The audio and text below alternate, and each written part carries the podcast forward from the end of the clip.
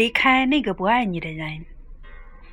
人们都渴望甜蜜的爱情，然后走进美满的婚姻。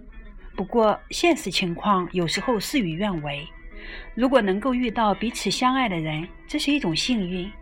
有些时候，即使是相爱过，也可能遭遇情感变冷。如果所爱的人不再爱自己，是要努力挽回，还是潇洒放手？我想，潇洒可能都谈不上。在感情里付出过很多，分离对于认真的人来说都是折磨。不过，如果不爱了，苦苦纠缠，那么爱带来的可能只有痛苦而没有快乐，甚至会影响到工作和生活的各个层面。如果到了这个地步，我建议还是要放手。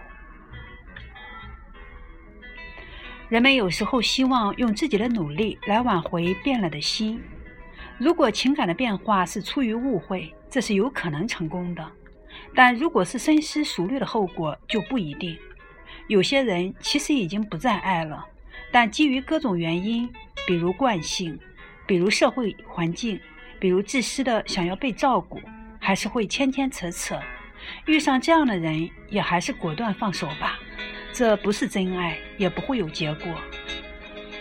有时候，人们心里会有着不甘心，觉得对方不爱自己，表明自己没有魅力，所以无论如何也想再挽回。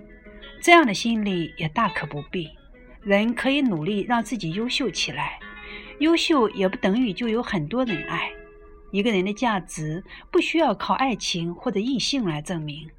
人应该内心强大，拥有自信。就算别人不爱自己，也并不表明自己一无是处。热爱生活的人总是会有精彩的生活。